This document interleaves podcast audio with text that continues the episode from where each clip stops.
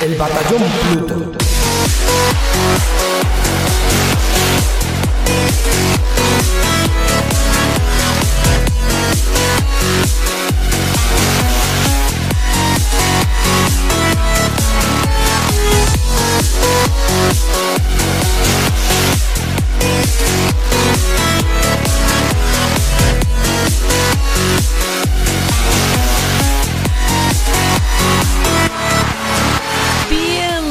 Una semana más al Batallón Pluto, el programa sobre videojuegos más escuchado en Alexandria y el preferido de los bichos Buri.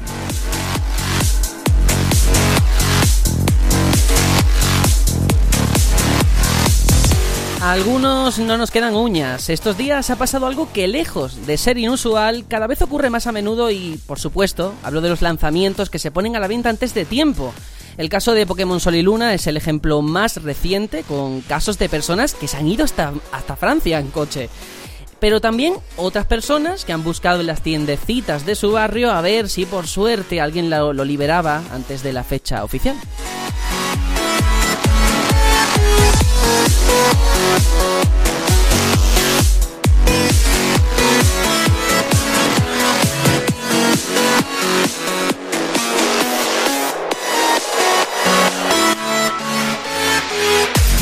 Este no ha sido el único caso, más grave es lo de Final Fantasy XV, que dos semanas antes de su salida ya se ha puesto a la venta en Perú. Y aunque es normal que queramos satisfacer nuestras ansias, hay que también analizar las consecuencias. Para empezar, la gran cantidad de spoilers que rondan ya por la red.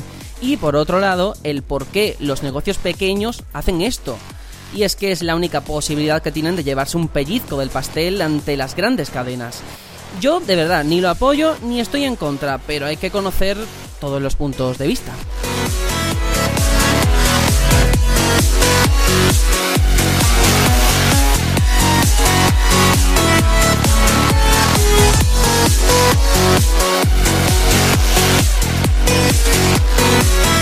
Bueno, Square Enix por su parte ya ha dicho que está al corriente y que planea actuar. Quizás multando a quienes ya vendan el juego o quizás adelantando la fecha para el resto de los mortales. No lo sé, no lo sé. Yo desde luego estoy con una taquicardia y no sé mis compañeros cómo andarán una semanita más. Aitor, hola, hola.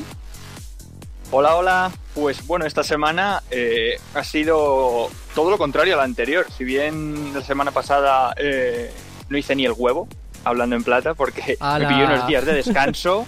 eh, esta semana eh, ha sido currar, currar, currar, llegar el fin de semana y seguir currando. He sacado un poquito de tiempo para, para preparar el juego de, de esta semana del que voy a hablar, pero poco más, ¿eh? Hay que ver. Ese es el lado oscuro del Black Friday, ¿no? Nunca mejor dicho. Exactamente, exactamente, sí, sí. Los clientes lo ven muy bonito, pero los que trabajamos en empresas que lo hacen, pues hay que prepararlo con antelación. Bueno, piensa que todo pasa, todo llega y que se, se irá como Sí. todo en esta vida. Exactamente. Y además es que el otro día, así como que me corté el brazo, vendí mi brazo, porque ahora mismo estoy sin gráfica. Ay, yo no sé qué hacer. ¿Qué dices? está- ¿Qué dices? Claro, claro, claro. Mi, 9, mi 970 voló. Ya tiene nuevo dueño desde hace una semanita. Y yo ya estoy pues esperando que llegue el Black Friday pues para, para coger un nuevo amiguete. Además me encanta porque por el WhatsApp no lo contaste y, el comentario que hiciste fue, yo me quedo sin mi gráfica, ahora mismo estoy juego como la gente de consola. Sí, sí, ahí con Overwatch tirando en bajo, 720, pero bien, bien. Por lo menos se mueve ese juego. pues sí, así hemos vivido todo y no, y no pasa absolutamente No nada. pasa nada. Ay, Dios mío. Bueno, esta semana, eh, los que nos oís, os habréis dado cuenta de que no he empezado presentando a Tony. Y no lo he presentado porque no está. Esta semana tampoco. Últimamente está descuidando mucho esto. Esperemos que por una buena razón o que por lo menos aprueben sus exámenes. Ya lo veremos. Pero el que sí está aquí una semanita más es Juanjo. Hola, ¿qué tal? Hola, hola, muy buenas a todos. Pues nada, esta semana muy bien, muy contento. Esta semana he jugado mucho porque ya tengo todos los sistemas aquí puestos y he jugado mucho, he picoteado mucho retro que tenía por aquí dando vueltas con mi hija y tal, he estado jugando muchas cositas. Pero sobre todo estoy contento porque fui al Salón de Manga de, Murcia y, y allí había una pequeña zona de, de videojuegos, una zona retro donde estaban los chicos de Arcade Vintage y tenían ahí puestas cinco recreativas y estuve echando unos vicios al Street Fighter que nada, cogimos, entre mi hermano y yo, que ya somos perros viejos, cogimos un chaval que estaba allí, lo hicimos en dos perfes y, nada, nos lo pasamos muy bien jugando y eh, charlando con el muchacho José y estuve informándome y tal y seguramente tenga sorpresas porque pasaré por allí por su, por su asociación cultural y nada, a ver si puedo, puedo traer algo aquí al podcast. ¿Qué es? ¿Una asociación o algo así? Sí, es una asociación cultural que Ah. está en Petrer, una localidad de, en el centro de, de Alicante, una localidad muy bonita, un pueblecito que, que tiene un tamaño considerable y tiene allí una nave con más de 80 recreativas, eh, muchas de ellas originales, en muy buen estado. Yo estaba viendo algunos vídeos, los sigo un poquito y tal, porque me gusta mucho el retro y, y nada más, saber que iban a ir allí al Murcia, Murcia se remanga, es como se llama el salón de, de manga de Murcia. Qué Pues bueno. para allá El y- nombre es lo mejor, ¿eh? Sí, sí, son, son unos cracks, son unos cracks. Y, y ya te digo, eh, una experiencia buenísima, eh, la máquina muy bien, cuidadita, muy bonito y, y disfrutando mucho y deseando ir para, para probarlo. Buena gente. Muy bien, pues estupendo. Eh, lo único, ¿tienen página web? Por darla aquí que la gente pues se pueda meter si le interesa y tal. O si no, lo ponemos por Sí. la descripción, vaya. Eh, Sí, pero vamos, con escribir en Google Arcade Vintage le saldrá la página web, tiene un Twitter y es fácil seguirlo. Después se hace muchas colaboraciones en podcast de tipo retro y tal. Y en YouTube tiene algún vídeo colgado, así que no es difícil encontrarlo. No es algo que le vaya a costar más allá de Vale. escribir algo en Google. Pues estupendo, entonces ya nos contarás a ver si hay alguna sorpresilla al respecto. Y esta semana no está Tony, pero sí que traemos a un invitado de honor al que agradecemos que esté aquí. Él es Juan Fonseca, escribe, seguramente lo habréis leído alguna vez en NextN, en Revo Gamers, en Game Reactor. Así que nada, tío, un placer. Eh, muy buena, bueno, el placer es mío. Me habéis invitado aquí para, bueno, para hablar de algo que no lo voy a adelantar yo, ¿no? Supongo que te voy a dejar los honores Sí, a ti. Y bueno, con muchas ganas, muchas ganas de hablar y contar todo lo que queráis saber sin entrar en spoiler y sin nada. Vamos, con cuidadito. Eso, con cuidadito y buena letra. Eh, yo te pregunto, porque yo sé que tú también andas detrás de Final Fantasy XV y tal, y en tu caso es peor porque no tienes ni Play 4, ¿no? Lo estoy, lo estoy pasando muy mal. estoy buscando a ver si algún amigo la tiene para decirle, oye, déjamela, tal cual, pero es que si no, entre que ya está a la venta en algunos sitios, en fin, lo que has contado, y se vayan a internet spoiler y así, dime tú a mí, me voy a tener que retirar un monte o algo. Sí, es complicado ahora mismo pasarse por cualquier sitio en internet porque es que corres el riesgo de ser spoileado. Es verdad.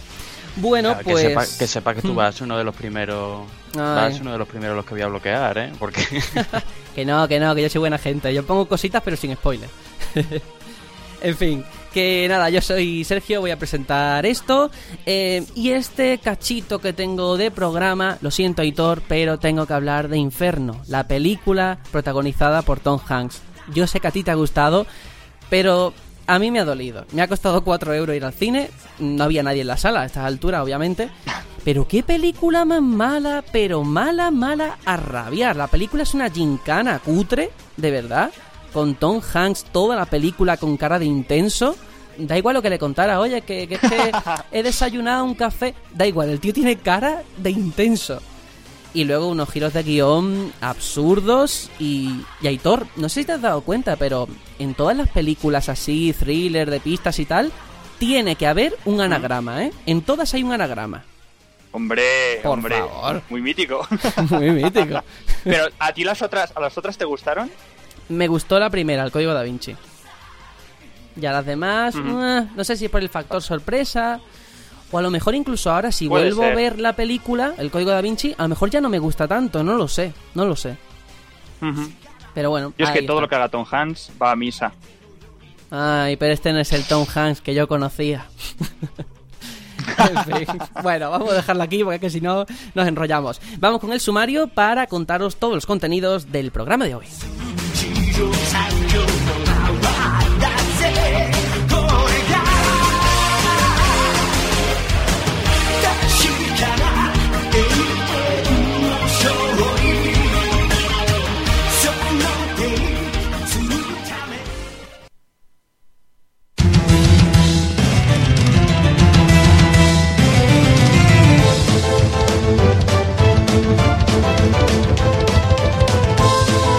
Acerca el tramo final de año y eso, además de en grandes lanzamientos, también se traduce en una nueva edición de los Game Awards.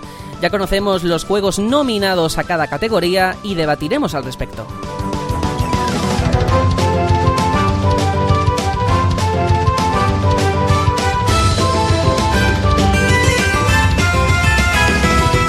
Además, la actualidad viene completa esta semana con el retraso de Persona 5 que nos ha dejado con el corazón roto, pero también con ganas de saber más sobre Super Mario Run ahora que ya tenemos fecha y precio.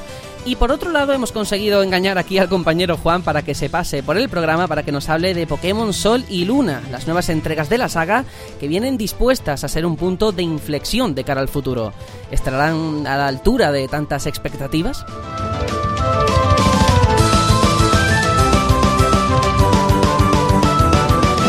Hay muchos más contenidos como esa vida retro con el que cerraremos el programa en el que Juanjo nos contará como siempre cosillas sobre clásicos de los videojuegos. Así que nada, todo esto y mucho más aquí en el Batallón Pluto. ¡Comenzamos!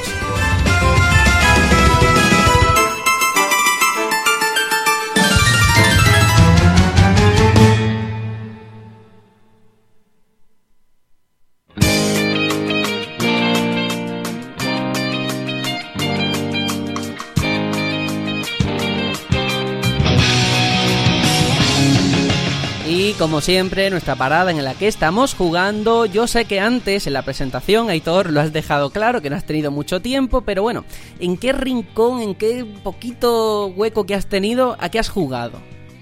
Pues me hubiese gustado mucho probar a Sombra, los nuevos mapas de Overwatch, pero nada, es que no, he tenido tiempo para eso. Voy a traeros una cosilla que sí es verdad que la tengo desde hace unos meses, pero no la había dado tanta caña como, como anoche, que fue el momento en que la probé. Os estoy hablando de Fast Racing Neo, un Ajá. juego que salió para Wii U eh, el año pasado, a finales, creo que ya está a puntito de cumplir un año. Y yo lo adquirí pues las fechas del DL3, porque hicieron un- una ofertilla y lo pillé por 12 eurillos en la eShop. Y le eché así unas reglas y tal, pero lo dejé ahí un poco olvidado, ¿no? Y ahora lo he vuelto a retomar. Y lo primero de todo es que estoy investigando un poco y quiero traeros un dato fucker así para empezar. Uh, Eh, este juego es una secuela de otro juego que salió para WiiWare, eh, la tienda esta de, de Wii, que se llamaba Fast Racing League. Oito ahí al, al dato, que yo no lo conocía. Yo tampoco. Eh, pues sí, pues sí. Eh, además hecho por Sinen Media. eh, que son unos cracks, de verdad. Son unos cracks porque, ya metiéndonos en, en el tema, gráficamente, yo podría decir que es de los juegos más top que hay en Wii U eh, con gráficos realistas. Se han hecho un trabajo excelente. Se ve genial, ¿eh? Y eso que está a, a 720. Pero de verdad, ¿eh? Le da mil vueltas a, Zombie U y a un montón de juegos que intentan meter esos gráficos más, más realistas, ¿no? En contraposición a los Marios y juegos así más Zelda, más fantásticos. Eh, en cuanto a ambientación, la música, la jugabilidad, todo, todo recuerda a F0. Es el, el F0 que nunca ta- te entenderá Wii U, pues aquí lo tenemos en Fast Racing. Contamos con una serie de vehículos velocidades supersónicas, como ya podréis intuir, eh, que tenemos que ganar, obviamente, tras 12 jugadores en circuitos de tres vueltas. Hay un montonazo de entornos, un montón, variedades, una variedad increíble de entornos, eh, desde volcanes, ciudades, eh, una especie de, de planeta eh, de planeta oceánico en el que está todo el rato lloviendo. De todo, la verdad, no nos falta de nada. Eh, las míticas eh, calles o rampas de, de F0 también están aquí, en las que, bueno, pues una vez que las coges, pues pillas ese impulso de velocidad. Pero aquí hay una mecánica que me ha gustado mucho, y es que esas rampas las tienes de dos colores, naranjas y azules. Entonces, tu vehículo, tú tienes un botón en el mando en el que vas cambiando a modo naranja, modo azul. Si tú estás en el modo, o sea, en el mismo color que la rampa, entonces es cuando te da ese impulso de velocidad. Pero si estás en el color contrario, digamos que te agarra. Salen como un efecto eléctrico que te agarra el coche y te frena. Entonces hay que tener muy en cuenta los cambios de, modo, por así decirlo. Y enlazar muchas veces rampas de un color y otro. Eh, también tenemos unas bolitas eh, que tenemos que ir acumulando. Ya vamos pasando por ella, la vamos recogiendo y nos van llenando la barrita de, de turbo, de nitro, como queréis llamarlo, para coger otro impulso extra en el momento en que nosotros queramos, damos a un botón y salimos impulsados a toda velocidad hasta que se nos gasta esa barra. Eh, el juego es exigente. Eh, para alcanzar los primeros puestos cuesta bastante ¿eh? y la verdad es que nunca dejas atrás a, lo- a los demás. Yo he estado echando unas carreras contra, contra la, la CPU en, en el modo más, más fácil y la verdad es que cuesta mucho, cuesta mucho y los errores se pagan. Eh, en cuanto, por ejemplo, que sal- saltas de una rampa y cuando vas cayendo, como toques un poquito el guardarraíl, se te destroza el coche completamente y hasta que vuelves a la pista pasan unos segundos muy importantes que, vamos, que quedas el, pones el último en un abrir y cerrar de ojos. En cuanto a modos, pues tenemos unos cuantos. Tenemos el modo normal de toda la vida de copas, que son, pues, de momento tenemos cuatro copas con cuatro circuitos cada una. Y también tenemos dos copas extras de DLC, que yo no lo tengo de momento. Eh, y estas mismas cuatro copas las tenemos eh, repartidas en tres dificultades. Para ir pasando de copa en copa, primero hay que quedar entre los tres puestos del anterior. Es un poco como Mario Kart, en ese sentido. eh, de que Ah, para pasar a la siguiente copa hay Vale. que quedar en el podio en el anterior. Eh, luego también tenemos otro modo contrarreloj, en la que pues todas las carreras, todos los mapas, todos los circuitos que ya hayamos corrido, pues se nos incorporan a, esa lista de, contrarreloj, en la que tendremos que batir ah, el tiempo de los desarrolladores y luego aparte mm, tienes una gráfica, una estadística en la que tu tiempo, eh, ya no solo tu tiempo en esa carrera, sino también tu tiempo general en una copa, eh, la suma de las cuatro carreras, pues digamos que apareces como en un marcador de entre el- eh, en internet qué puesto ocuparías, ¿no? Y la verdad es que me, me quedo flipado porque eh, yo, por ejemplo, he hecho copas en 10, 12 minutos. ¿Eres muy pro Y- o qué? No, no, no, que el mejor tiempo lo Sí. hacen en 3 minutos. Hostias. Y digo yo, ¿cómo narices? O hay atajos y yo no los he visto, Puede o aquí ser. hay hacks. No me digas. Pero Que entonces... tres minutos es lo que tardo yo en hacer una- una- un circuito. Sí, ¿Cómo voy eh, a hacer hombre, cuatro? Pero eso es porque no dominarás todavía el tema, pero a nivel entonces. De, de contenido, relación precio, por supuesto y tal, ¿tú lo ves bien o, o se queda flojo?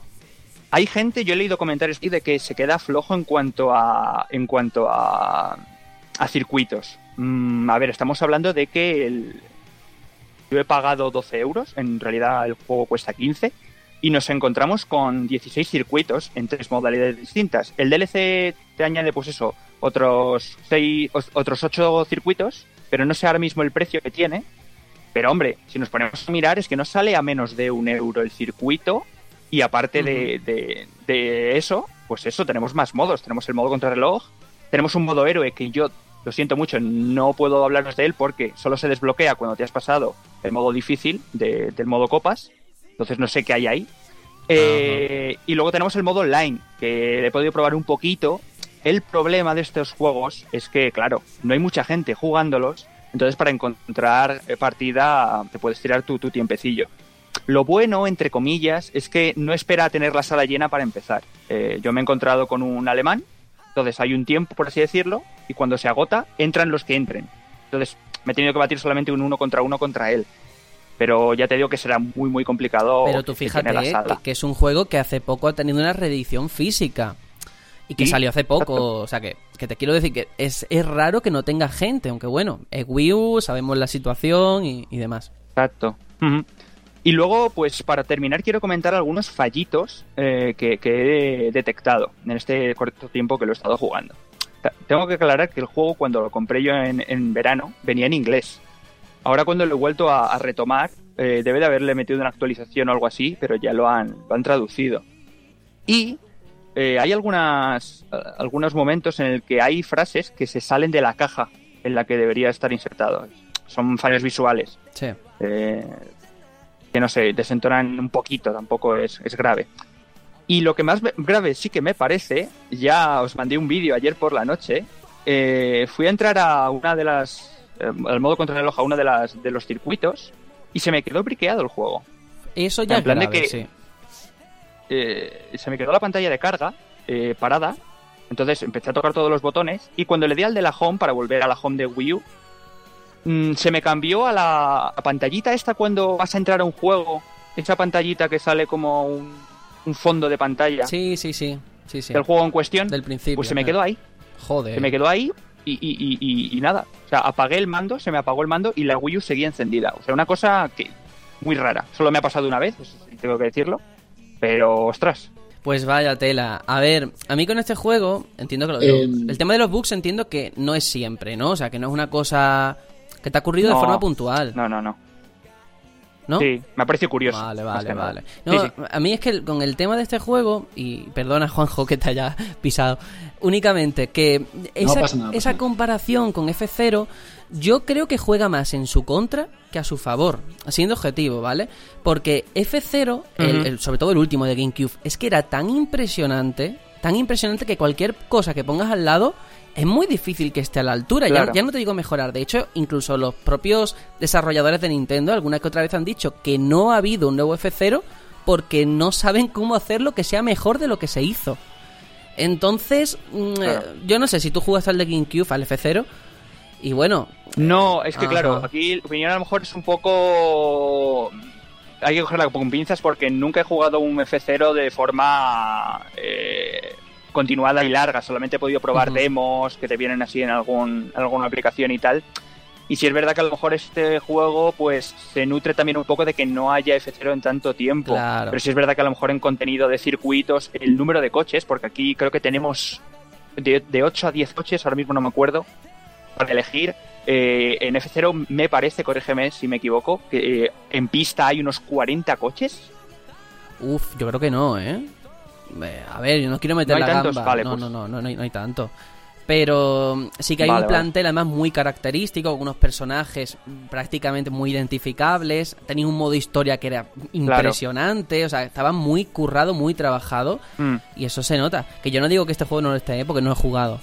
Pero bueno, por saberlo. Sí, bueno, aquí no hay personajes en sí, o sea, no, no encarnas a nadie Ajá, ni puedes vale, no hay ver, pilotos. eh, a nadie. Tú eres, tú eres el coche y ya está. Pues, Bueno. pues yo quería mm, primero hacerte una pregunta, Aitor. Eh, Sí. ¿Tú crees que se parece más a F0 o a Wipeout? Ostras, Dios, te iba a decir no lo he mismo. jugado. Lo mismo te iba a decir, Juanjo. Estamos sincronizados. Sí, sí. Pero yo creo que sí, eh, a Wipeout. Por las, por las imágenes que he visto, ya te digo, no lo he jugado, pero por la ambientación y tal, puede que sí. ¿Puedes, por el puedes tipo, tipo de ¿puedes juego que es. disparar a los, a los enemigos y eso? No puedes dispararlos, pero eh, si tú vas con el turbo y te chocas con ellos, digamos que eh, ellos empiezan a dar vueltas y les desestabilizas durante unos momentos. Ah, vale. Es que una de las mayores diferencias que yo veo entre Wipeout y F0 eso, que en Ah, Wipeout puedes disparar a los enemigos y tal. Eh, bueno, y después también comentar a, a tenor de lo que estabas diciendo de, lo, de las ampliaciones que habían de circuitos y tal, que, que hay una versión para física de- del juego, que, que, bueno, yo la he estado mirando, Ujú. estoy siguiéndola por, por Amazon, que es un, ¿cómo se llaman? eShop Selects. En Sí. vez de ser los Select normales Ajá. de, pues se llama eShop Select. Es una cajita así con el típico marco, en vez de ser rojo, el granate, es como naranja. Y, y estuve leyendo que venía con, con 16 circuitos.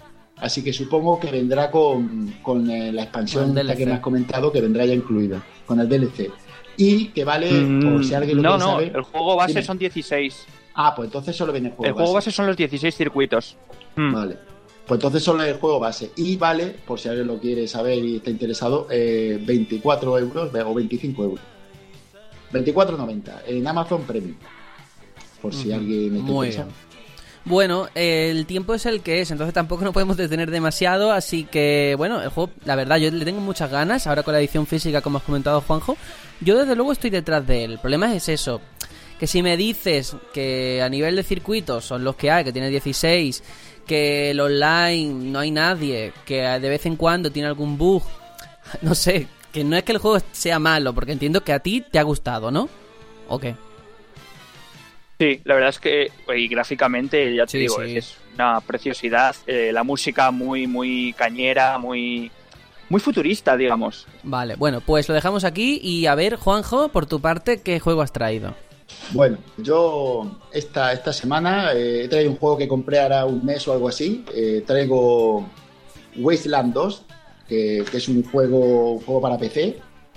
eh, sé que hay versión del Director Cuts, que es como si fuera el año siguiente de sacar este juego, sacaron como una revisión que también apareció en Play 4 y en Xbox One. Y, nada, lo primero que quiero comentar es el eh, eh, físicamente qué es lo que tengo, porque la verdad que por lo que me costó, me lo compré de segunda mano en game, un, juego prácticamente nuevo, por 10 euros. Lo recomiendo totalmente porque viene en su cajita así muy bien, muy cuca, con su imagen y tal, todo muy, muy bien la caja dentro te viene con un libro de instrucciones de 95 páginas totalmente en castellano, donde te detalla todo el sistema de juego y tal, algo que se echa mucho de menos hoy en día. Eh, tu, cajita con el CD del juego, eh, un, un, póster que por un lado es el póster normal y, por el otro lado es el mapa de, la zona y tal, del desierto. Eh, y un disco con el soundtrack y cuatro postales que están muy chulas. Aparte de esto vienen dos códigos para poder descargarlo desde Steam y lo que más me ha sorprendido, porque no lo sabía, es que en estos códigos te viene para descargar no solamente el juego el Wasteland 2, sino también viene el Wasteland 1, el soundtrack, bueno, que ya lo tenía en CD, y también viene el Wasteland 2 Directos Vamos, que la edición es impresionante, ¿no? Genial, Genial, lo tenía que decir porque por 10 euros el que pueda que vaya y lo compre, porque por lo menos aquí donde yo lo he comprado siguen habiendo, y es una maravilla, una auténtica maravilla. Y ya hablando más, más concretamente del juego, un juego que está hecho por Inside Entertainment, eh, lo hicieron en 2015, con, con, con Unity, esta versión que yo he jugado es la Director Cast, es la que ya es completa y, ya concretamente esta edición ya viene con Unity 5.0, que es una de las mejoras con respecto a la anterior, que era 4.5. Se nota sobre todo en las texturas y un poquito los gráficos y tal. Y, bueno, hablando lo que es el juego para que la gente se haga una idea, es un RPG de estos que se ve desde vista aérea, de supervivencia, al más puro estilo Fallout en su inicio. De hecho, dicen que este juego es el precursor de los, de los primeros Fallout. Y, está, está muy bien. Eh, la historia trata sobre, o el argumento, en el que somos un grupo de rangers del desierto en un futuro posapocalíptico.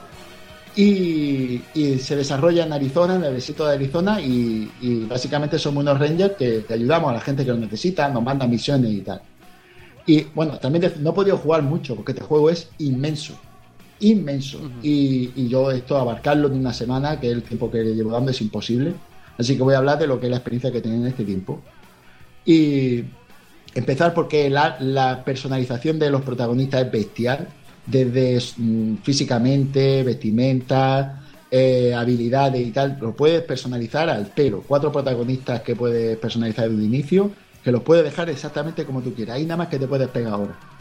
Y, el juego básicamente hay dos tipos de visualización, un mapa mundi, el típico mapa mundi donde se ven las localizaciones que vas descubriendo y que vas viajando de una zona a otra, durante los viajes tienes eventos y ya eliges tú si los quieres eh, hacer o no. No eliges, sino eliges si, si quieres enfrentarlo o no y tienes un porcentaje de que lo enfrente o no lo enfrente. Y, y es un juego que ya lo he dicho de supervivencia, por lo tanto tienes que tener mucha precaución en el racionamiento del agua, elementos de curación, munición, armamento, porque está todo detallado al milímetro. Como te pases pegando tiros, te quedas sin munición y te, te revientas en un plis Es muy, muy difícil. Muy difícil porque es difícil hacerse la mecánica, es complicado. Pero para aclarar un momentito, eso, ah, vale, vale, es que eso, el tema de los combates, porque claro, tú dices aquí pegando tiro, la gente se puede creer que es un shooter y, no tiene nada que ver, nada, nada. No, no, es combate, es combate táctico por turno. Ah, tienes un número, dependiendo de las habilidades del personaje, tienes un número de, de pasos, como si dijéramos, los que te puedes o bien desplazar o bien hacer una acción las acciones consumen X pasos dependiendo de, la acción que seleccione. Yo que sé, agacharse es una acción y ya consume pasos. Tirar es una acción, o escapar, o quedarte en emboscada por si alguno se mueve pegarle un tiro. Eso es como si dijéramos el combate. Y después tiene mucha estrategia en colocar a tu personaje dependiendo de la zona, en los apoyos y tal. Eh, tiene su rollo, ¿eh? los combates son bastante para pensárselo. Si, si no te has acostumbrado a estos juegos, va a tener un tiempo en los que va a tener. Es más, es más pausado que ICOM, ¿no? Sí, no, es, mucho más pausado, no, mucho más difícil, mucho más enrevesado, porque XCON es simple. XCON son combate lo que tienes cuatro opciones que, hacer. Tienes la estrategia de la colocación de personajes y tal, pero se te mete en el sitio y se te saca. Aquí no, aquí tú buscas el sitio. Y ya desde el momento en el que tú vas con tus personajes viajando, tú ya los debes de ir colocando un poquito. Y, nada, lo, mejor de todo es que el juego, a lo largo que es, eh, te plantea situaciones eh, por radio, hay una radio en la que van contactando contigo y te plantean la situación, dos situaciones a la vez, y tú eliges una, una u otra, dependiendo de la que tú quieras en el momento. Y eso hace que los acontecimientos se desenvuelvan de un modo distinto, por lo tanto, encima de que es muy largo y es súper rejugable. Tú acabas la partida y puedes echar una partida después totalmente distinta y otra después totalmente distinta. Es increíble. Y bueno, solamente comentar un poquito las mejoras de esta versión eh, que he jugado, la Director Cut, con respecto a la anterior. Y es lo que he dicho antes, el uso, el uso del motor Unity 5.0, que tiene 8.000 nuevas líneas de diálogo, es que si ya tenía líneas, con estas 8.000 ya... Son pocas, ¿eh? Es una locura. 8.000. Sí, sí, sí. pues 8.000 son las nuevas, a saber la que habría, yo no sé ni el número. Una barbaridad y un sistema de precisión como el tipo BATS de, Fallout, de, elegir el, punto donde disparar al enemigo, pues igual se llama Strike. Y puede disparar en diversas partes del cuerpo del enemigo y tal. Y, ya está. No, puedo decir más porque no juego mucho más, pero jugué es una barbaridad. Hombre, desde luego, con lo que has contado, por 10 euros que te ha costado este Wasteland 2, que te trae el 1, que han metido un montón de cosas. Vamos, que te esperan horas de vicio, pero bueno, impresionante, ¿no? Sí, sí, yo creo que este juego es de, si te gusta el género, te puedes pegar seis meses jugando y no comprar nada más y está entretenido. Creo que, hay para, disfrutar mucho, mucho. Pero te tiene que gustar el género, ¿no? Para, o sea, para, alguien nuevo... Mm. Empezar con esto, no, yo empezaría con un XCOM, que es más simple, más te pongo en el sitio, haces el combate y te vas, porque aquí ya con la trama, los diálogos, selección de personajes, es mucho más es más tedioso si no sabes del asunto, pero que vamos, una vez que te metas un poquito, el juego es una barbaridad de, es un gustazo, es un gustazo, totalmente recomendable. De hecho, cuando salió su, eh, porque este juego salió en un crowdfunding, eh, arrasó. Y la tercera parte, que, hace poco acabó, también ha arrasado porque es que, claro, la calidad es bestial. Sí. Fenómeno en Kickstarter, pero eso, ¿eh? Fenómeno, pero de, de récord Guinness, de, tiempo que han en recaudación, vamos.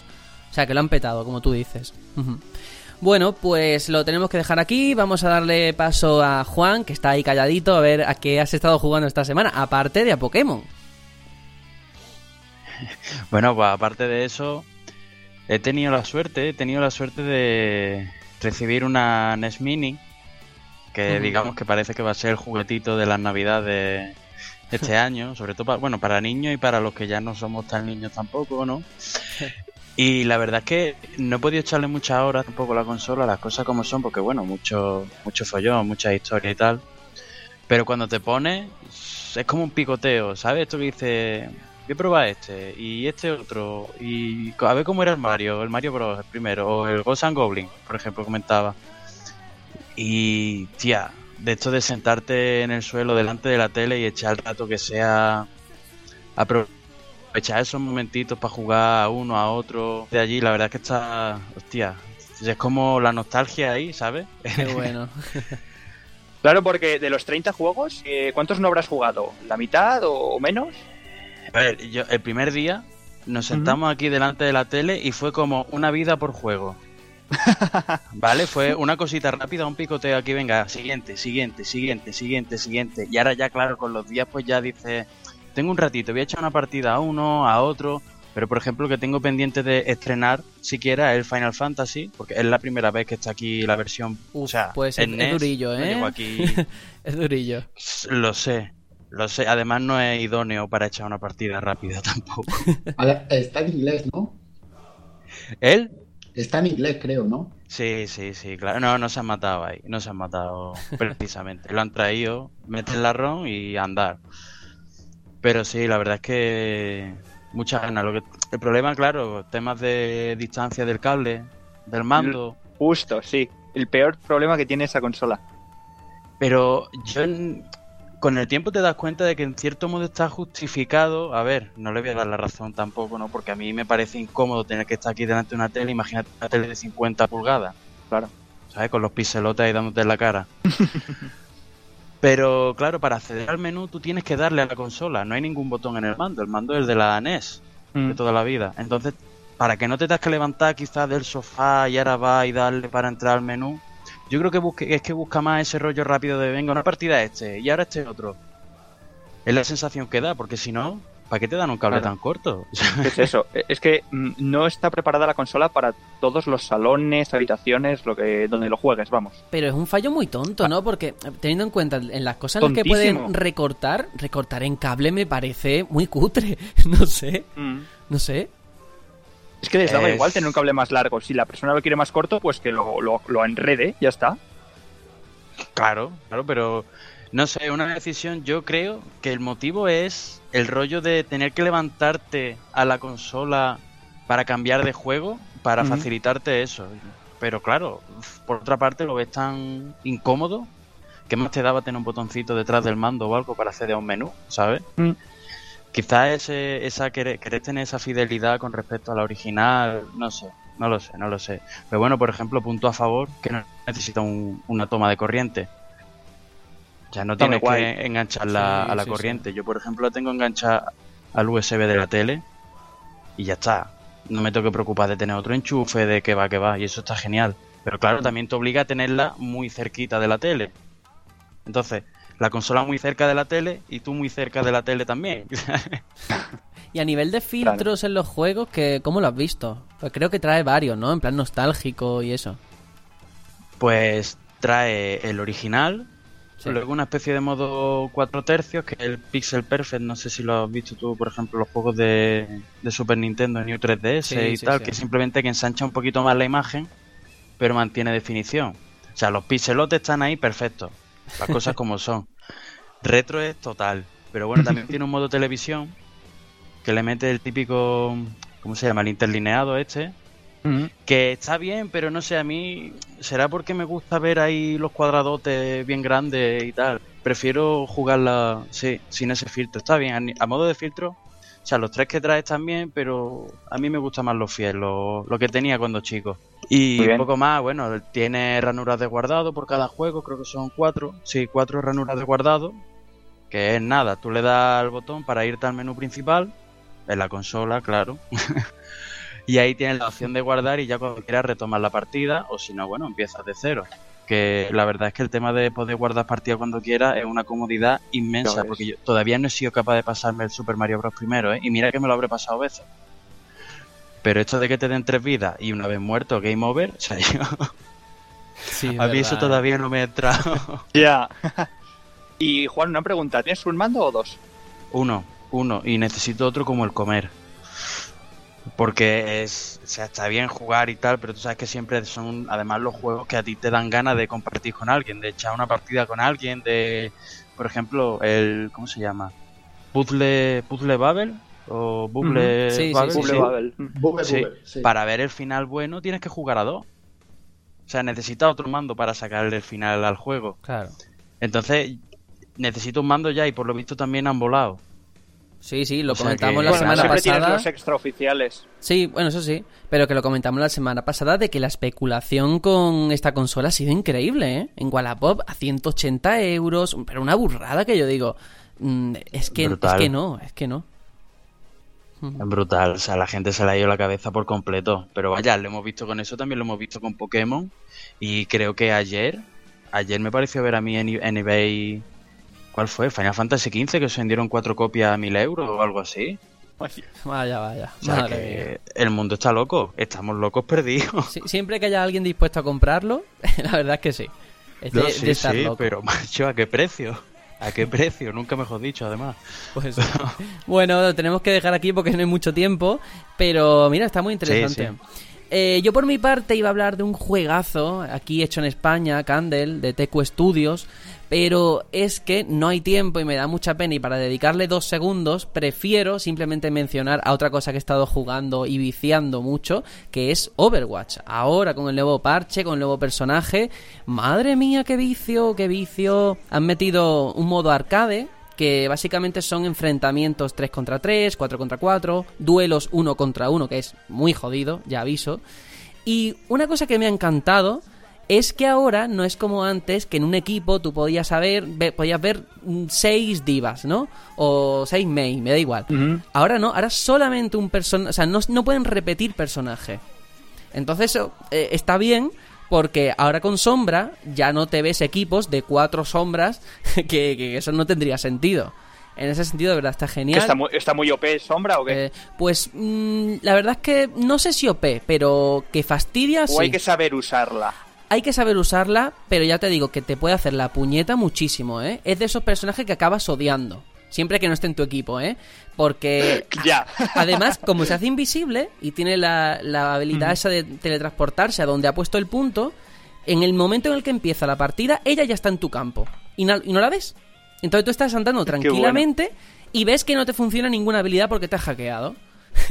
Entonces fastidia mucho porque en Overwatch la verdad es que el mínimo uso, o sea, el uso inteligente de una habilidad, una ulti, te cambia la resolución del partido, ¿eh? Tal cual. O sea, a mí me ha pasado de ir con, con un 99%, un punto de captura para ganar, y ese 1% que me quedaba lo he perdido. Porque alguien usa una ulti y nos ha matado a todos. Entonces, eh, en ese sentido, eh, Sombra al hackear es muy importante. Porque te, te fastidia la comunicación con tu equipo. El decir, pues ahora yo voy Claro. a usar tal habilidad, no sé qué, no sé cuánto.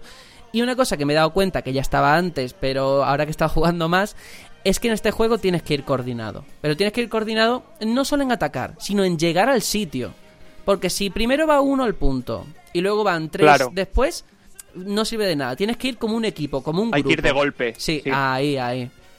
Y es eso. Un Reinhardt delante y todos detrás. Efecti- efectivamente, yo con mi Mei mm, congelando a todo Cristo.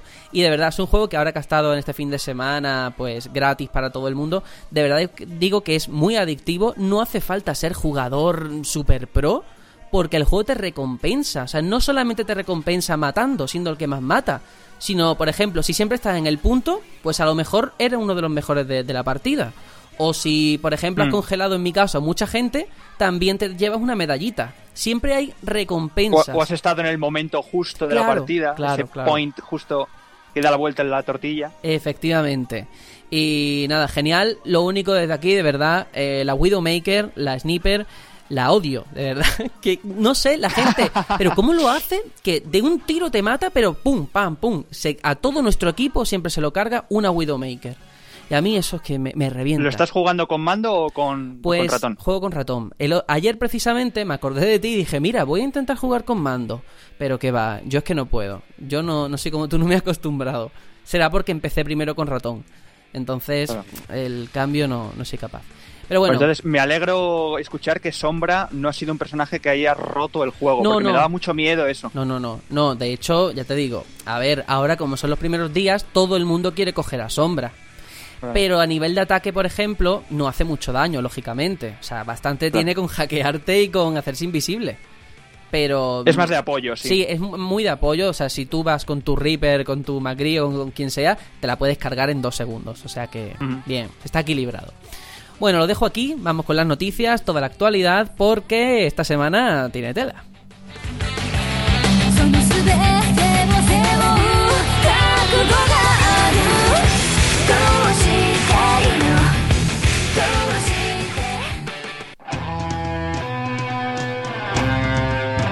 Las noticias.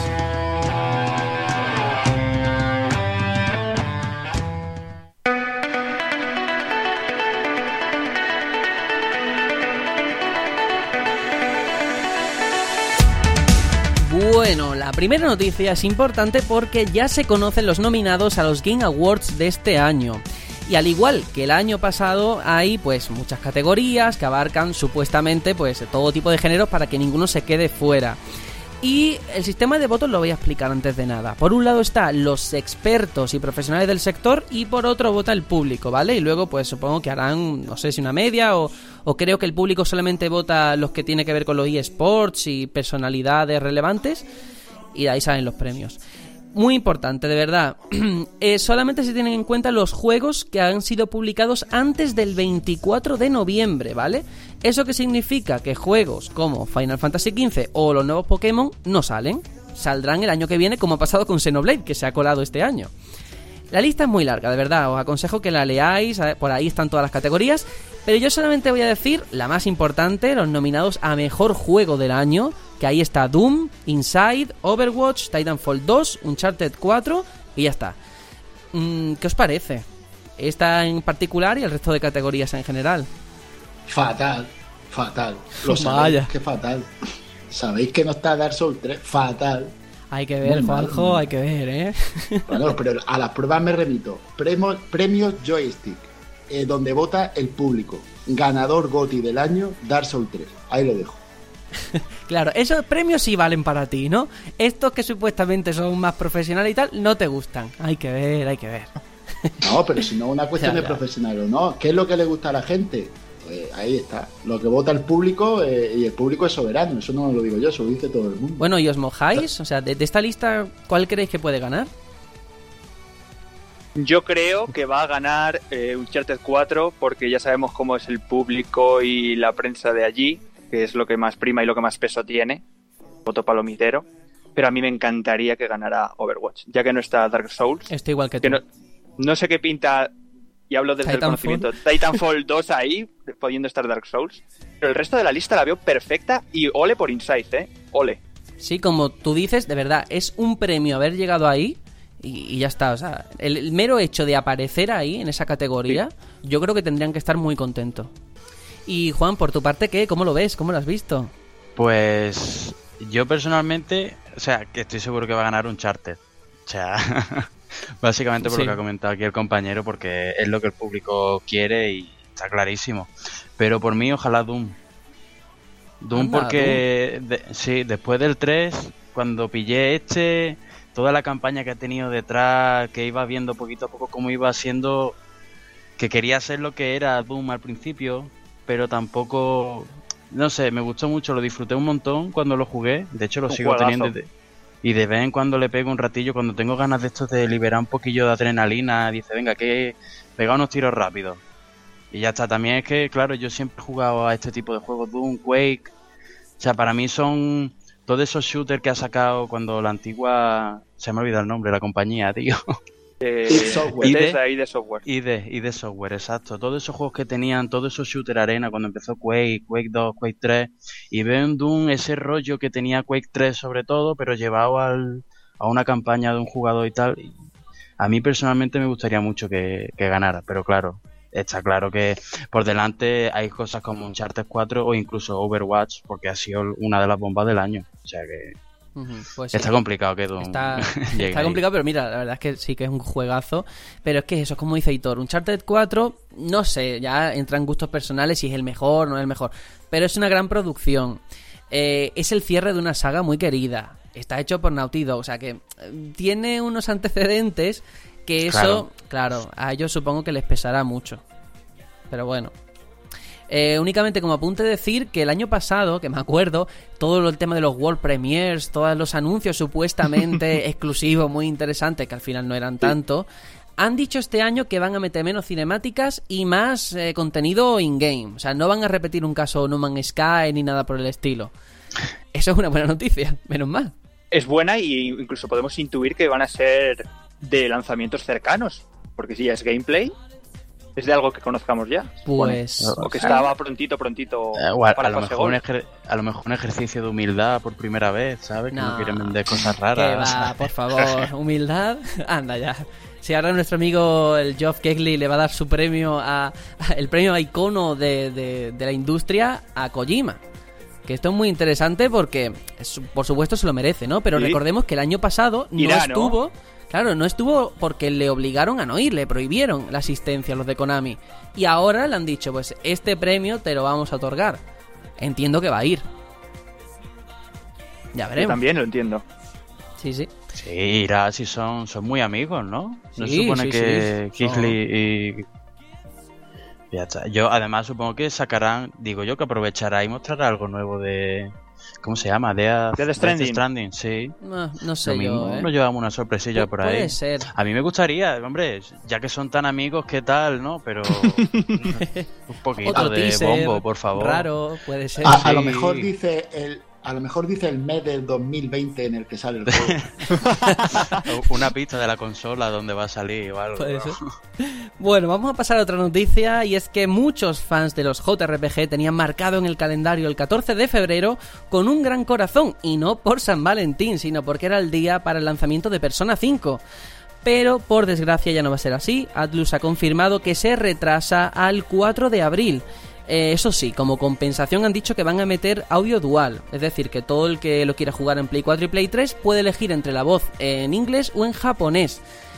Eh, aquí hay dos temas. Primero el retraso, que ha sido un jarro de agua fría, y segundo, si esto sirve como compensación. No lo sé. ¿Cómo lo veis? Hombre, yo creo que mejor que lo que suelen hacer, que nada, la gente te retrasa el juego. Ya, pero es que el juego tal, está en no pasa Japón desde hace ya, desde septiembre, creo.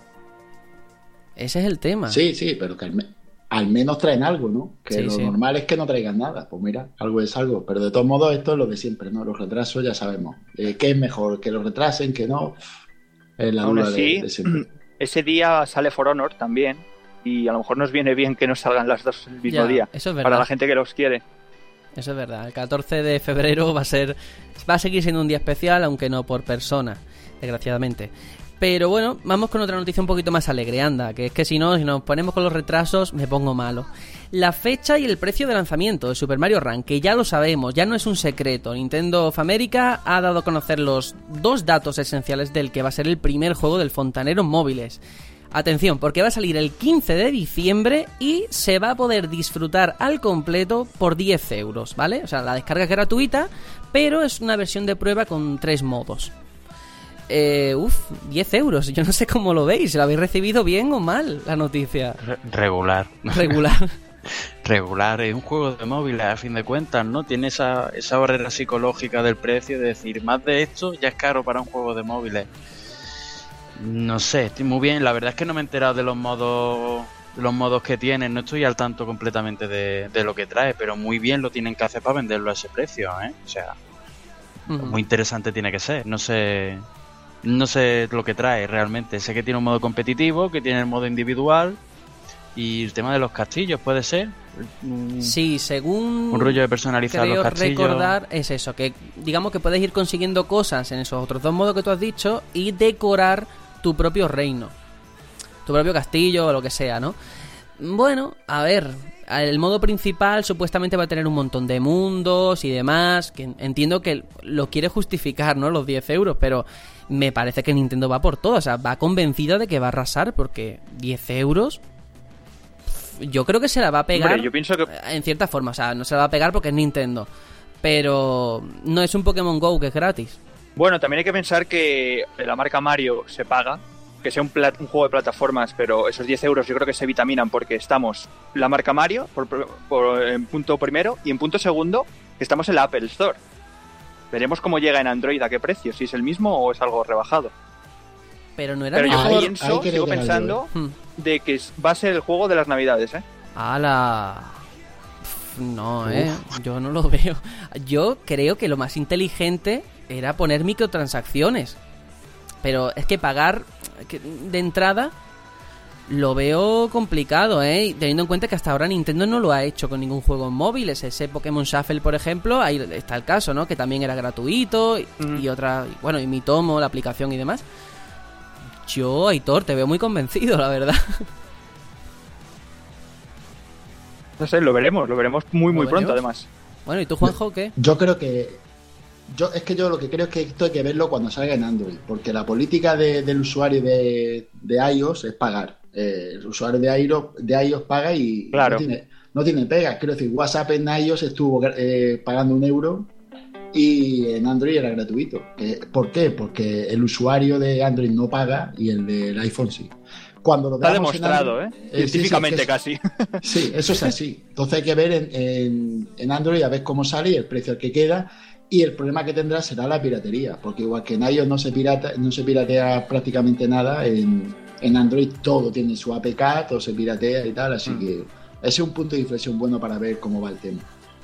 Ahí es cuando se ve si Nintendo le va a ir bien la jugada en móviles o, o se va a quedar en un, en un paso tímido, ¿no? Bueno, vamos con otra, hablando de timidez y demás, porque Watch Dogs 2, el juego con el nombre imposible, Watch Dogs 2, ya está en el mercado. El guachón. el guachón. Y la verdad, ha tenido muy buenas críticas este juego, pero está siendo noticia por otra cosa. Una cosa un poquito más extraña, y es que resulta que un usuario en NeoGAF se dio cuenta de que alguien en Ubisoft había renderizado vaginas en el juego.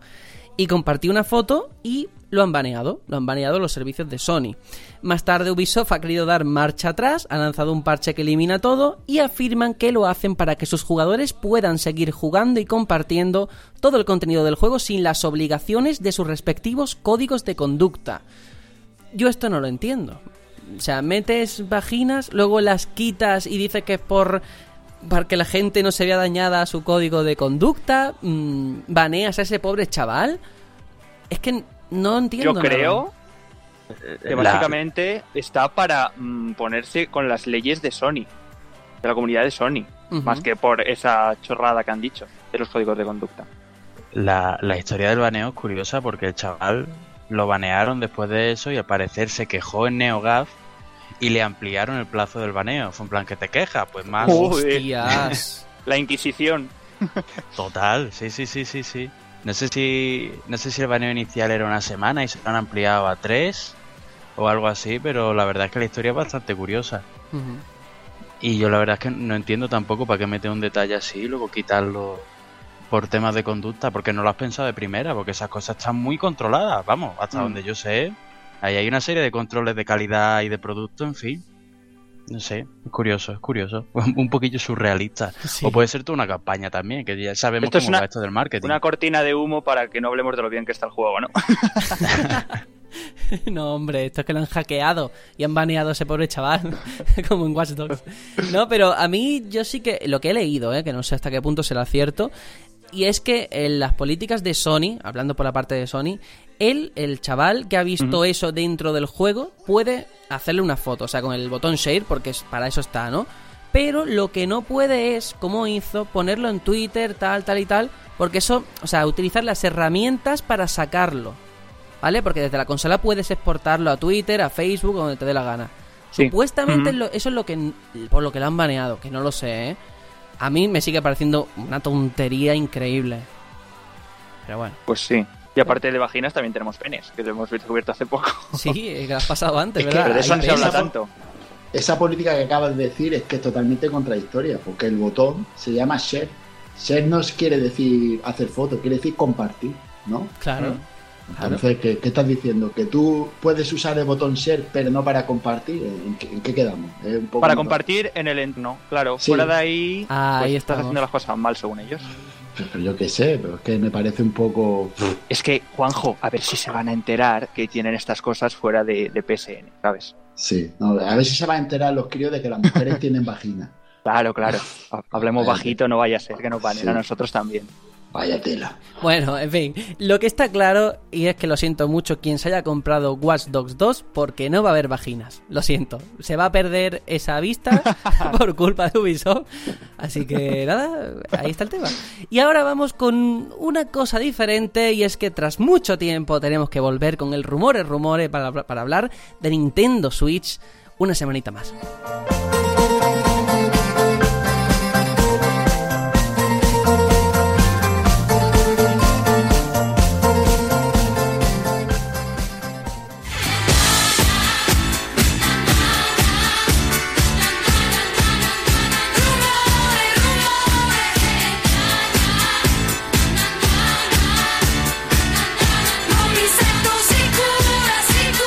Bueno, qué de tiempo que no traemos aquí el rumores rumores para hablar de rumores. Y es que Nintendo Switch es noticia semana sí, semana también, entre Emily Roger y el resto de personas que filtran cosas. Y en este caso, por dos rumores que son muy interesantes. Y es que a través de Laura Dale, bueno, pues esta chica dice que Mario RPG Invasion of the Rabbits va a ser uno de los juegos de Ubisoft para la consola de Nintendo y sería una especie de juego de rol con humor en el que los rabbits invaden el reino champiñón con algún tipo de relación con Bowser. Y en su texto, escrito a partir de fuentes de Nintendo y Ubisoft, asegura que Yoshi tendrá una importancia importante, nunca mejor dicho, en las batallas. Y es que hay más, hay más todavía, porque agarraos, ya que Pokémon Stars sería el nuevo juego de la saga que llegaría a Switch. Según Eurogamer, pues incluso los Pokémon que capturemos ahora en Sol y Luna podríamos transferirlos por medio del banco Pokémon a esta versión de Switch.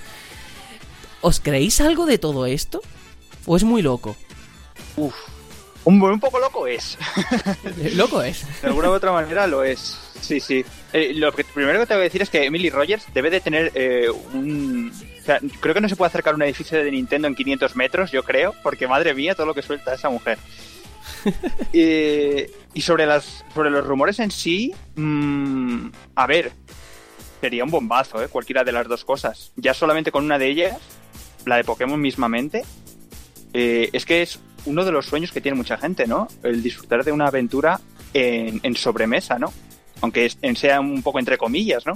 Pero sería un- uno de los grandes juegos ¿eh? del año que viene. Pues sí. Sería el impulso que necesito Lo de- Switch, seguramente. Mm. Los de los, los conejitos estos de Rayman, los, los rabbits, estas Mm. marcianadas, yo, vamos, estoy seguro que sale. Es tan surrealista que tiene Muy que ser de verdad. sí, total.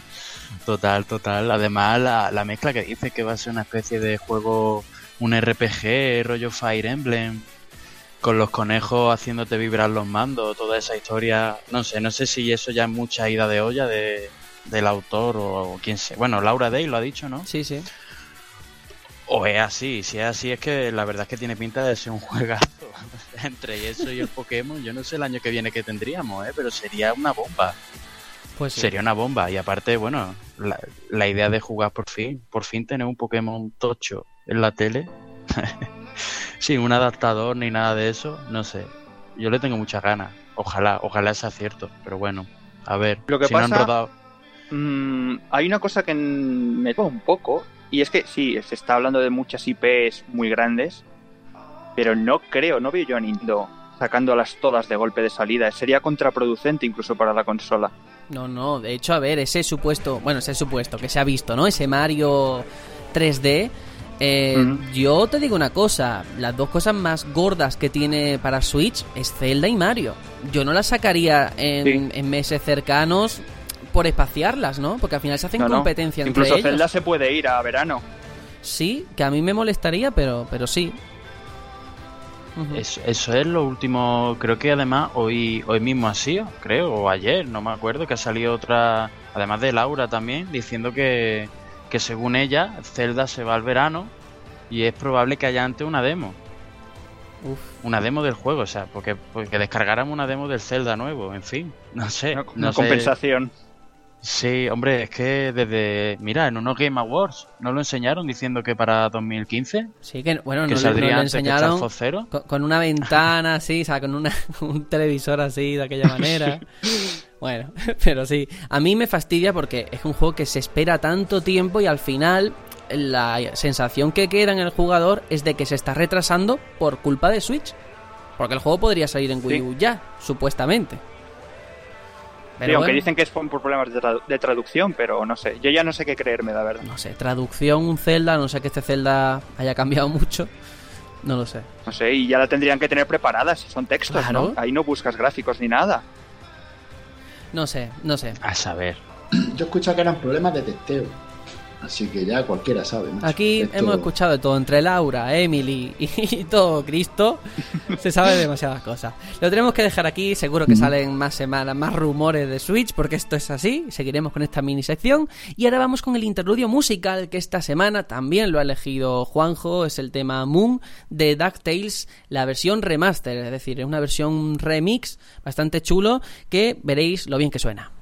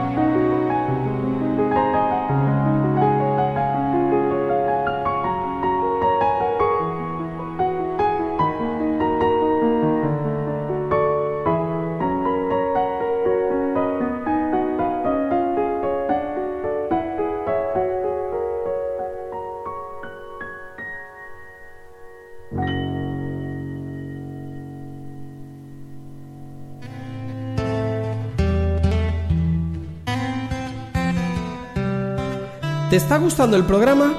Puedes seguirnos cada semana en iBox, iTunes y en nuestra web elbatallonpluto.com. Y recuerda que puedes mandarnos un mensaje a nuestra cuenta de Twitter, arroba el a la página de Facebook o al correo info arroba elbatallonpluto.com. Leeremos todos los mensajes y si enviáis algún audio, aparecerá en el próximo programa. Únete y sé parte de este batallón.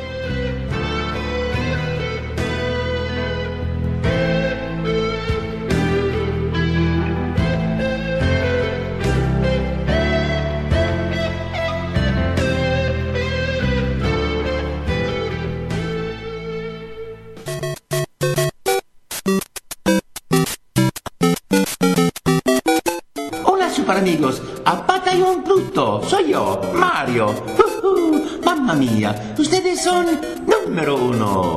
Vosotros también.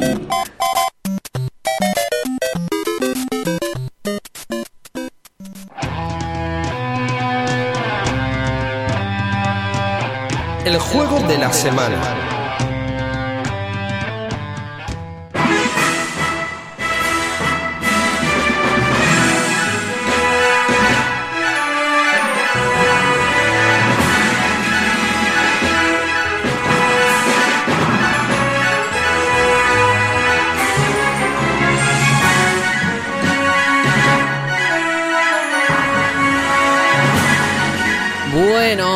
Estamos aquí de vuelta con esta gran sintonía de Pokémon y es que venimos a hablar de Pokémon Sol y Luna, las nuevas entregas para Nintendo 3DS que van a salir el 23 de noviembre, es decir, en el momento en el que salga este podcast ya habrá salido o quedará un día para que salga, ya eh, todo lo tendréis, aquello que le hayáis reservado, aquellos que no y tengáis duda, pues esperamos que lo que vayamos a hacer hoy aquí sirva para despejarlas. Eh, ¿Por qué está aquí Juan invitado hoy? Bueno, aparte de para que venga a divertirse, como en, para divertirse al hormiguero, ¿no? No, hombre, también porque él ha hecho el análisis del juego en Game Reactor. De hecho, aconsejo a la gente que se pase y lo lea porque eh, está muy bien, es un gran análisis, ayuda a despejar muchas dudas, como digo, pero bueno, siempre quedan cositas que siempre está bien, pues poder hablar con la persona que ha estado jugando. Así que, Juan, sobre todo, antes de nada, para que la gente se haga un poco la idea, ¿cuánto tiempo, cuántas horas has jugado para hacer el análisis? Bueno, ante todo, buenas de nuevo, ¿no? Saludos Bueno, vale. aquí. hola, hola. Pues la verdad es que creo que para hacer el análisis, un total de unas 40 horas más o menos, sí. También tengo que decir que, bueno, el margen de tiempo fue estrecho, las cosas como son. ya. Pero bueno, es Pokémon, es Pokémon. Habría que, había que echarle todas las horas que hicieran falta y más. Muy bien, además, eh, Eh, sí. No, únicamente que en el, no. en el análisis lo has puesto muy bien. Supongo que tú eres fan de, de la saga, ¿no? Sí, sí, sí. La verdad es que también te digo una cosa. Yo la- antes de lo retomé con X e Y la sensación fue un poquillo fría, ¿no? El juego es verdad que me atrajo porque, wow, el 3D tal, ¿sabes? Por fin ver los entornos de otra forma. Pero había tenido yo un pequeño problema con Pokémon desde Diamante. ¿Diamante puede ser? Sí. Sí, sí. El último que jugué fue Diamante un poco y lo dejé. Ya me aburrí, no sé. Luego llegó Blanco y Negro, que también pasé de él. Y además, con el tiempo me arrepentí porque, bueno, luego resultó que tenía una historia bastante interesante, ¿no?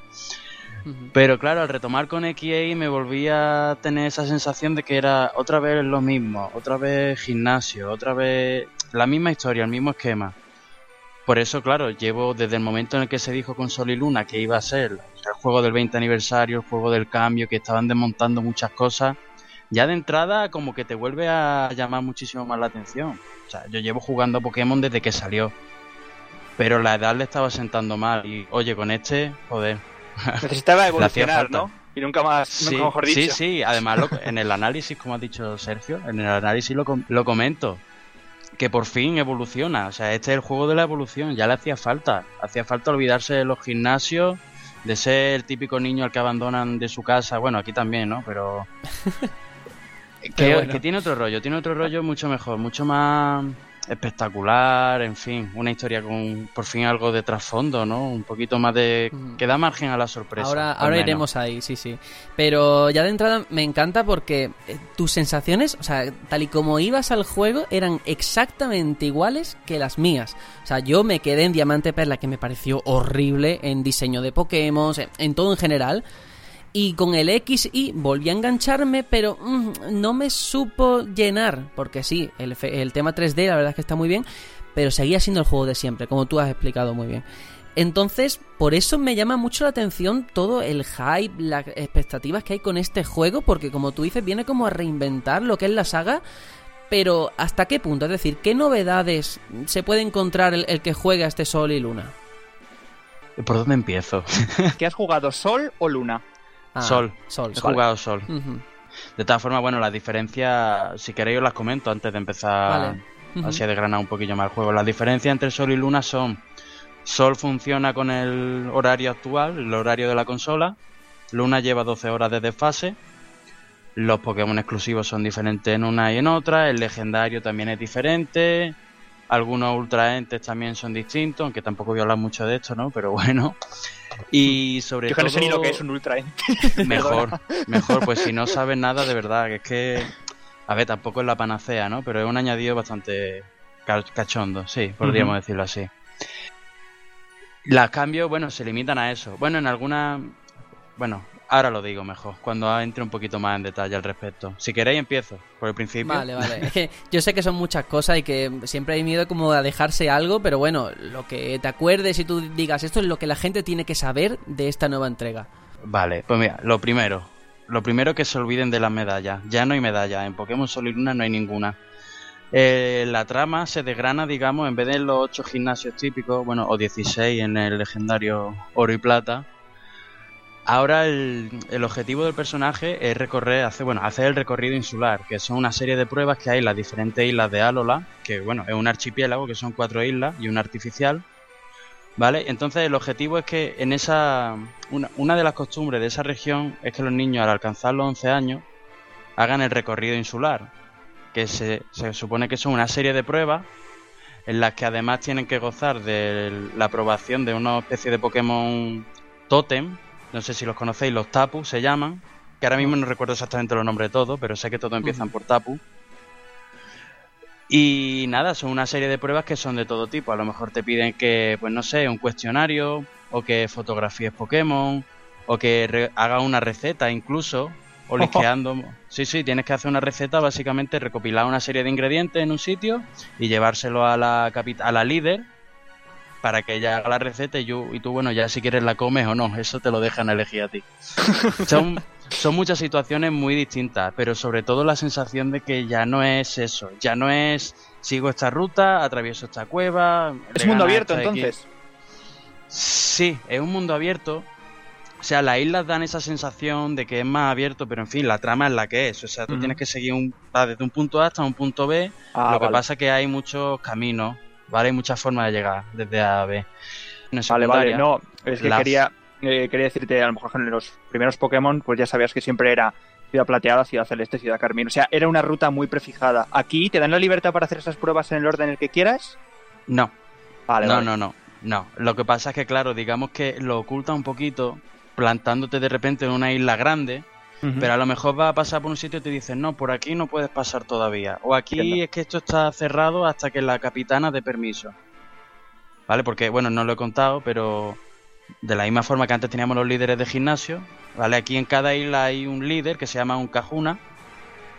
Y luego por debajo de él están los capitanes, que son, bueno, una serie de entrenadores un, un poquillo más débiles, que son los que te hacen las diferentes pruebas. Tú una vez le ganas a los diferentes capitanes de una isla, ya entonces digamos que tienes el derecho de ir al Cajuna y a desafiarlo para que él te dé su aprobación, tanto él como el Tapu, digamos la divinidad Pokémon de cada isla. Luego, sobre todo, lo que más llama la atención del juego es que se da esa sensación de que es más natural, de que por fin tú ves a los Pokémon ahí caminando por las ciudades con sus dueños, a lo mejor te ayudan. De hecho, uno de los, mo- uno de los elementos clave, que, que hay que mencionarlo sí o sí, es que las máquinas ocultas ya no existen. Ya no hay. MO, ya no hay nada de eso. Ahora lo que son las, las Pokémonturas. Aprovechando esa mecánica, digamos, de que esa sensación de que todo es más natural, convives con los Pokémon, Aquí ahora tú, por ejemplo, para mover una roca, tú no vas a- y le enseñas un movimiento a un Pokémon. No, ahora viene un Pokémon, te coge en brazo y mueve la roca. Hostia, qué Pero es que tú si quieres puedes ir andando, puedes ir andando todo ese tiempo con el Pokémon. Tú puedes ir, vamos, puedes llevarte un Pokémon en brazos durante toda la partida si quieres.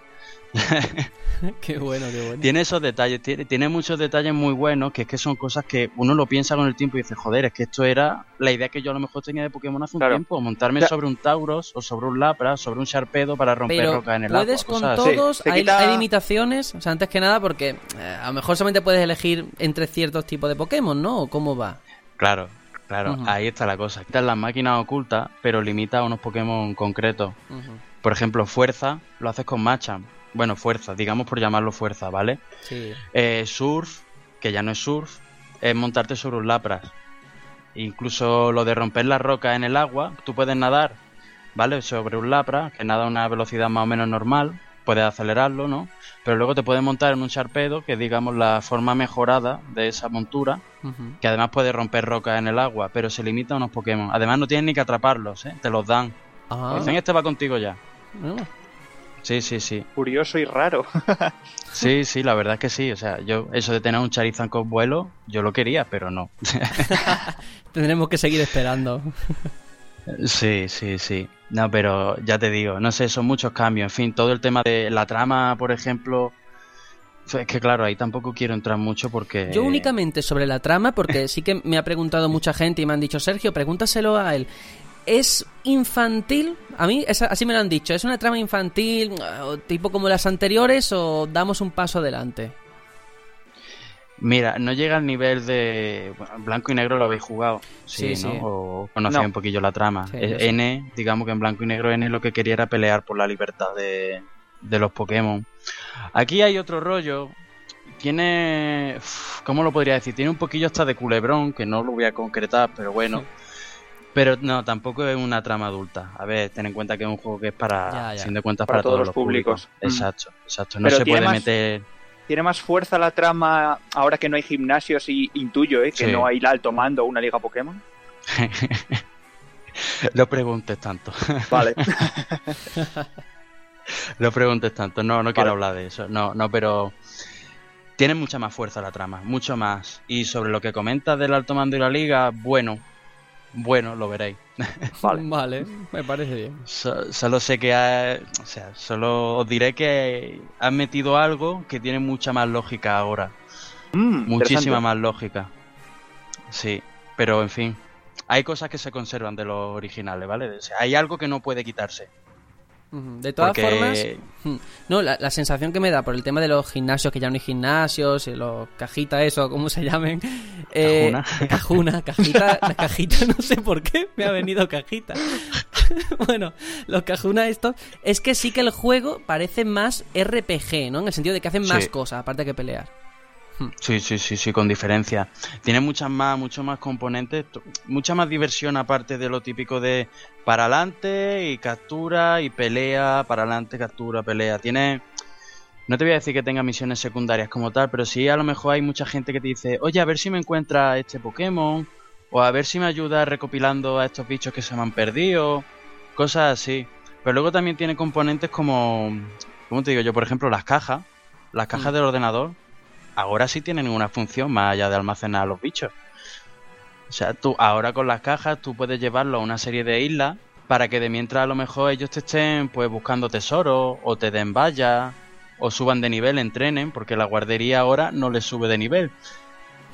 O sea, son tiene muchos cambios, mucho tanto por fuera como por dentro, ¿sabes? Además hay muchas cosas que tú vas descubriendo a medida que sigues jugando, que vuelves a un sitio y dices, hostia, pero es que aquí he encontrado esto.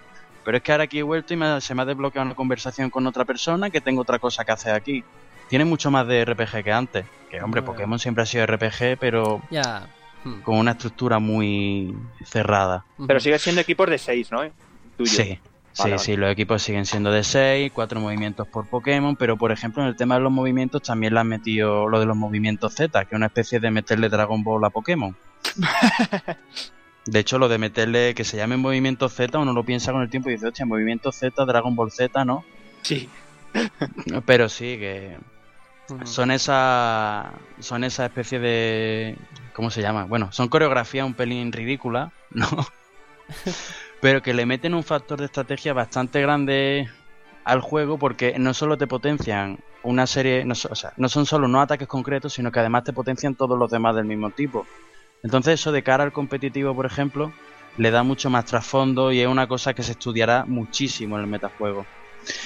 Y bueno, Vale. si queréis preguntar Pues alguno sí, más. sí, sí, porque como el tiempo es el que es, si no hago las preguntas que me han dicho que haga, me van a matar. Sí, sí, sí, Entonces, eh, sé que no, además no quiero que entres en spoilers, pero a diferencia de XY, que fue un aspecto muy criticado, aquí en Sol y Luna, el postgame, una vez que acabas el juego, ¿hay algo que hacer o estás sin hacer nada? Solamente el multijugador.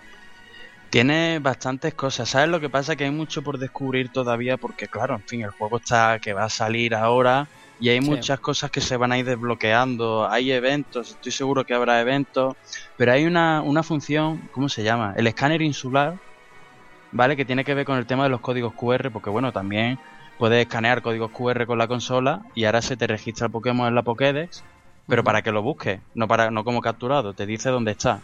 Ajá. Y al acumular puntos con eso, se te desbloquea una especie de función especial que te mete un Pokémon aleatorio y especial, ¿vale? En una isla tienes que ir a por él. Yo, por ejemplo, ayer creo que capturé un Emboar, que es de- el último de fuego de blanco y negro, de los iniciales. Sí, joder. Entonces tiene mucha, mucha movida. Yo personalmente, claro, antes pensaba que iba a meterse un DLC, pero ahora que ha salido el rumor de Pokémon Star, creo que se lo van a guardar, pero tienen una baza ahí, además un mensaje que te persigue durante todo el juego en plan, está este sitio, está esta región, vienes de esta región. Digamos que Sí, te hay fuerzan algo. mucho, te, te la mencionan mucho, sí, sí, sí, sí. Quieren jugar con eso y no sé si lo meterán más adelante o en fin, o a lo mejor una sorpresa que está ahí y todavía no se ha encontrado. Y luego otra cosita que, bueno, también preocupa, y yo entiendo, y y hay que comentarlo, porque entiendo que no todo es perfecto. A nivel técnico, ¿cómo funciona? Porque ya no hay efecto 3D, ¿no? Respecto a, a la entrega anterior. Pues mira, a nivel técnico es como una de cal y una de arena, porque claro, los entornos ahora son más grandes, la cámara es más libre y los modelos por fin han dejado de ser chibi, por decirlo de alguna forma. Pero por otra parte ya se le nota a 3DS que no que no puede bien, no puede bien. Te ves las caras de a lo mejor algunos personajes, algunos Pokémon, las texturas bastante feas. Pero claro, también luego te metes la secuencia o incluso a la hora de entrar a los combates y ahí sí se nota el salto de calidad. Yo por el momento solo me ha- el juego solo me ha fallado en los combates a 4. Pero claro, los combates a 4 lo que ocurre es que están los cuatro Pokémon, pero es que además están los cuatro entrenadores también en la zona de batalla. A ver, pero tú estás jugando en una 3DS normal, O sea, ¿no? eh, No New 3DS. No, estoy jugando en la New. Ah, estoy jugando vale, en la vale, New, vale, ¿eh? vale, y no hay nada de 3D. Vale, vale. No hay nada 3D solo en el Pokévisor este, que es como el modo Pokémon Snap, ¿vale? Que ahí además se nota un montón la caída de frame. O sea, es bestial. Vaya. Sí, sí, sí, sí, sí. Ahí sí petardea muchísimo. Pero por lo demás, en los combates a 4... Ah, bueno, y cuidando al ejecutor de Alola. Vale, vale. Ahí, ahí, ahí, ahí quería ir yo. ¿Lo, lo tienes ya? Lo tengo ya, además es un combate obligatorio del juego. Toma. A lo, a lo mejor Sí, tiene sí. hasta, hasta peso en la trama y todo, ¿no? No, bueno, no voy a decir Uy, uy, nada de la trama. Eso quiere No voy a decir que... decir nada de la trama, pero. Pero solo lo que me dio mucho coraje es que me tiré una tarde entera. Porque atrapé un Execute y me tiré una tarde entera buscando cómo evolucionarlo. Y cuando lo evolucioné, llegué a ese combate. Y fue como, joder, si lo ibas a ver. Ya ves. Pero es curioso porque eh, con ese jue con ese Pokémon el juego sí se ralentiza más. Tiene, es más proclive a, a tener caída de frame, sobre todo en la parte que tienes para cuidarlo y tal. Ahí sí que se nota bastante la caída y no lo entiendo, porque realmente, bueno, quizás será porque renderizan las dos pantallas al bicho porque es que no cabe. Ni idea. Será eso.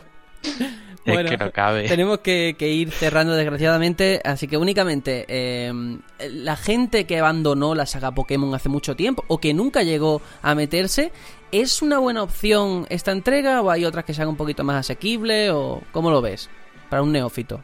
No, esta es la propia. Yo, sinceramente, es la más adecuada. Básicamente también porque para los neófitos, o sea, para los nuevos, eh, da ayudita, da pequeña ayuda para el tema de las debilidades y tal, bueno, que se vio en su momento y bueno, supongo que a lo mejor estaréis al tanto, que ahora los movimientos, se ve debajo del movimiento si es eficaz o no es eficaz contra el Pokémon contra el que pelea. Ahora te tienes que aprender la tablita, ¿no?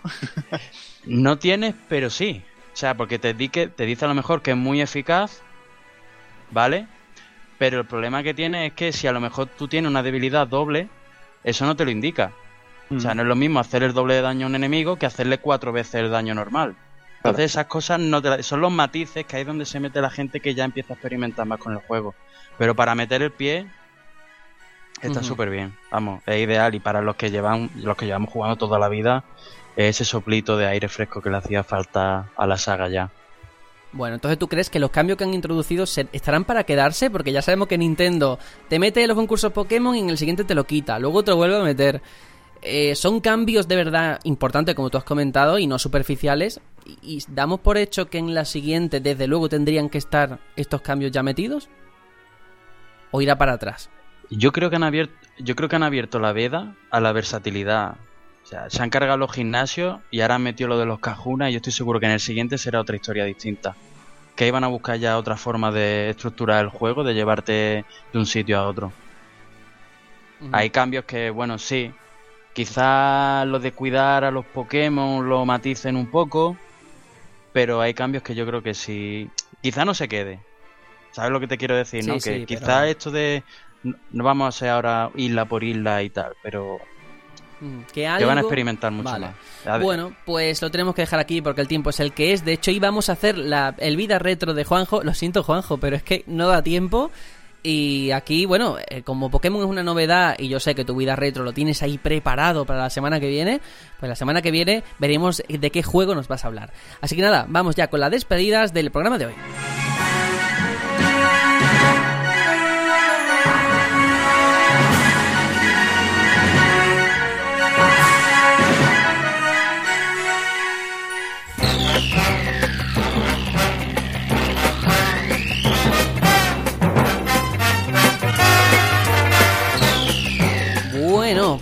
Pues ya estamos acabando esta semanita, pero antes de ir con las despedidas, eh, como la semana pasada también nos han enviado comentarios que voy a pasar a mencionar, ¿vale? Recordemos que la semana pasada el audio, eh, la calidad era un poquito regular, pero aún así nos ha sorprendido mucho que os ha gustado y de verdad eh, nosotros estamos encantadísimos y, y muy agradecidos.